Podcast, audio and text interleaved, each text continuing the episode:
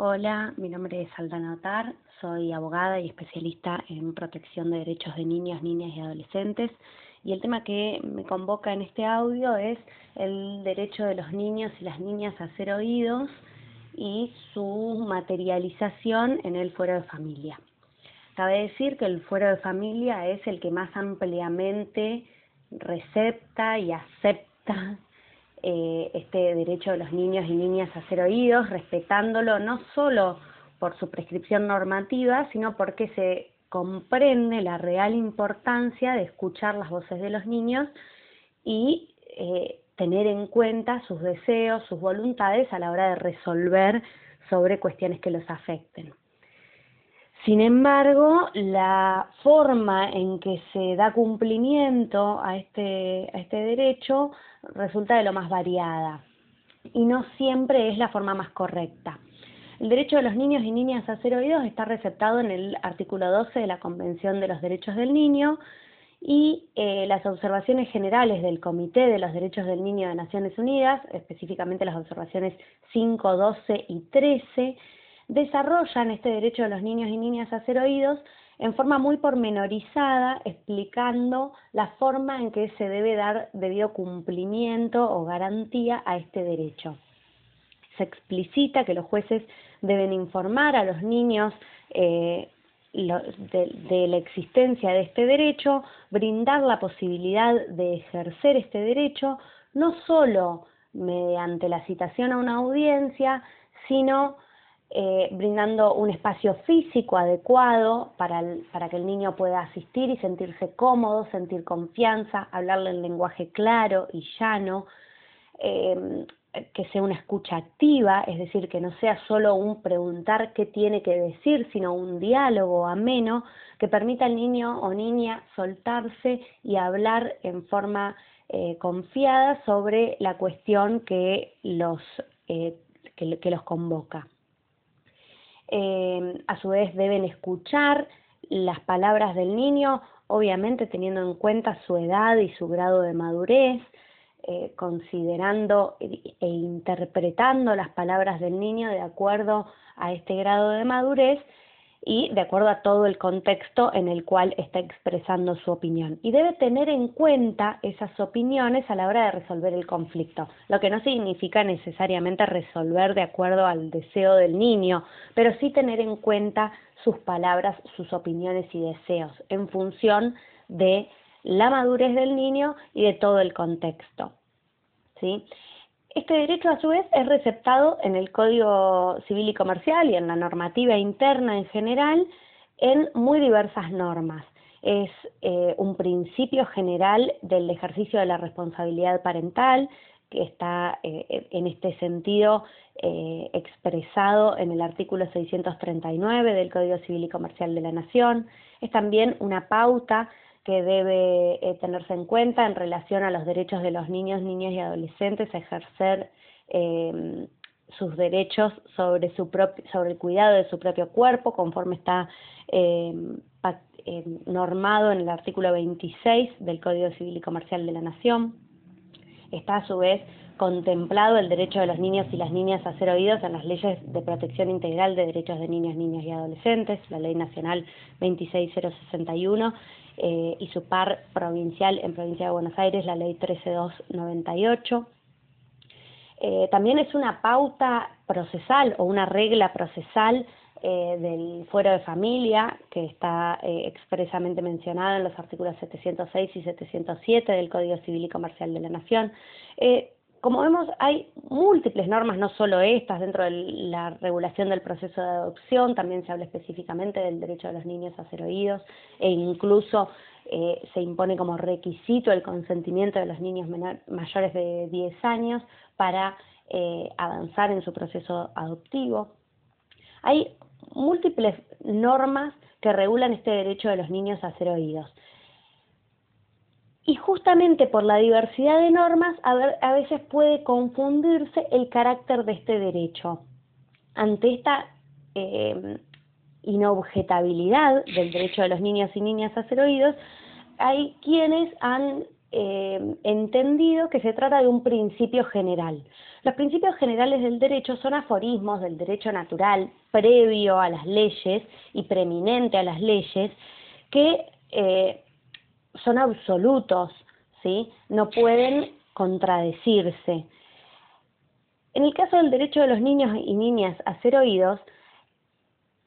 hay una pauta que nos permite ver que no se trata de un principio general, sino simplemente de un derecho, aunque muy destacado e inobjetable, un derecho subjetivo. Y esa pauta es la posibilidad de renuncia del derecho a ser oídos, que no implica en realidad la renuncia al derecho, pero sí la renuncia al ejercicio de ese derecho. El derecho de los niños y niñas a ser oídos puede ser renunciable por parte de los propios niños los magistrados tienen el deber de brindar la posibilidad a los niños de ser escuchados, pero no pueden obligar a un niño a expresar su opinión ni tienen eh, por qué instar a los niños a manifestarse en relación a un proceso que los aqueja, ¿sí? Es simplemente un derecho, una posibilidad que se les debe brindar que de ninguna manera se puede transformar en una obligación. Por eso vemos que no se trata de un principio general y en todo caso el principio general del cual se deriva el derecho subjetivo de los niños y niñas a ser oídos es el principio de la autonomía progresiva. Ese sí es un principio general. También hay quienes confunden de alguna manera o, categorizan al derecho a ser oídos como una garantía procesal. De nuevo, las garantías procesales tienen ciertas particularidades. Las garantías, como sabemos, son institutos legales tendientes a asegurar el acceso a los derechos subjetivos, ¿sí? garantizan la posibilidad de ejercicio de los derechos por parte de todos los individuos, son estos instrumentos que el Estado y las leyes brindan a los individuos para poder alcanzar sus derechos subjetivos. Estas garantías cuando son garantías procesales, deben cumplirse en el proceso para que el proceso sea válido. En todo proceso en el que estén involucrados los derechos de niños, niñas y adolescentes, debe, o debe em, intervenir el asesor de menores e incapaces. Esto es una garantía procesal. Si la intervención de la asesoría de incapaces no se cumple, el proceso no va a ser válido. Por el contrario, si el derecho del niño o niña a ser oído no se ejerce, es decir, se habilita la posibilidad de ejercicio del derecho, pero el niño renuncia al, ejercicio de este derecho en ese caso concreto, claramente el proceso no va a ser nulo, el proceso va a continuar su curso, los derechos del niño van a estar asegurados a través de la representación promiscua del asesor de incapaces y si el niño no quiere manifestar su opinión, tiene la libertad para hacerlo. ¿Sí? Porque el derecho de los niños a ser oídos no es una garantía procesal, es un derecho subjetivo y en todo caso, lo que sí es una garantía procesal que justamente garantiza ese derecho de los niños y niñas a ser oídos, es la obligación de los magistrados de escuchar a los niños, niñas y adolescentes. Pero esta obligación de los magistrados no es lo mismo que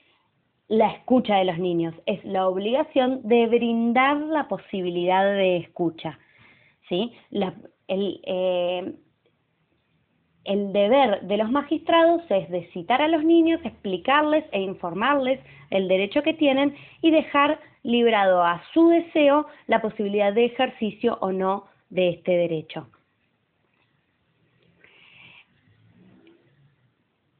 Ordenando entonces eh, un poquito estas ideas, la posibilidad de ser oídos en todo proceso que los afecte es un derecho de los niños y niñas que puede ser ejercido mediante su participación como parte, aunque algunos dicen que este concepto de parte no nos encaja completamente en la forma en que los niños participan en los procesos, por ejemplo, porque no serían pasibles de ser de que les sean impuestas las, las costas del proceso y entonces los denominan en, lugar de parte como centros de interés,